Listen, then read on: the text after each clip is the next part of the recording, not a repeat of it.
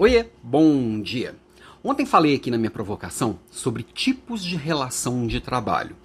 Eu queria voltar nesse tema do trabalho de novo. Na verdade, é o tema de sempre que acaba, quase sempre.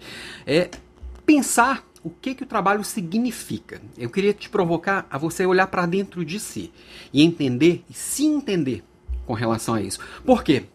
O que ele significa para você vai fazer toda a diferença no que você entrega, no que você comunica, no que você constrói em volta de si.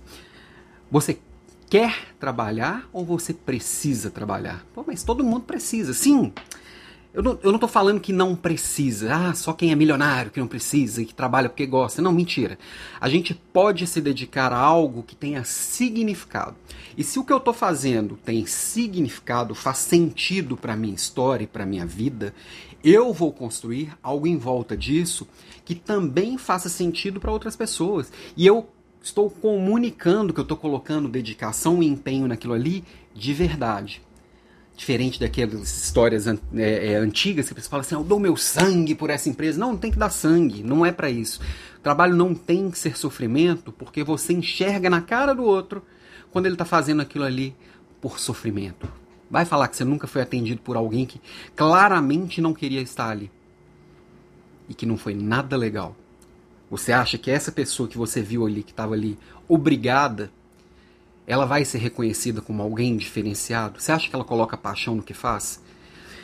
E isso, entender isso da forma mais profunda possível é, é importante até para você traçar suas estratégias pessoais, porque muita gente, no afã de fazer melhor, de ser reconhecido, é, vai trabalhar 20 horas por dia para poder, achando que fazer mais ele vai ser reconhecido. Não, não, às vezes não é mais, é faz, não é fazer mais, é fazer melhor, é colocar alma naquilo que está sendo feito, é colocar intenção naquilo que está sendo feito e comunicar toda essa intenção e essa dedicação, essa verdade.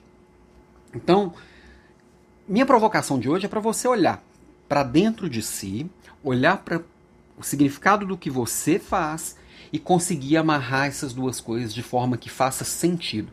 Independente do que você faz, tem um significado por trás. Será que esse significado é o que está na frente ou esse significado ele está tão escondido que você só consegue enxergar um boleto na sua frente? Pensa nisso. Beijo para você e até amanhã.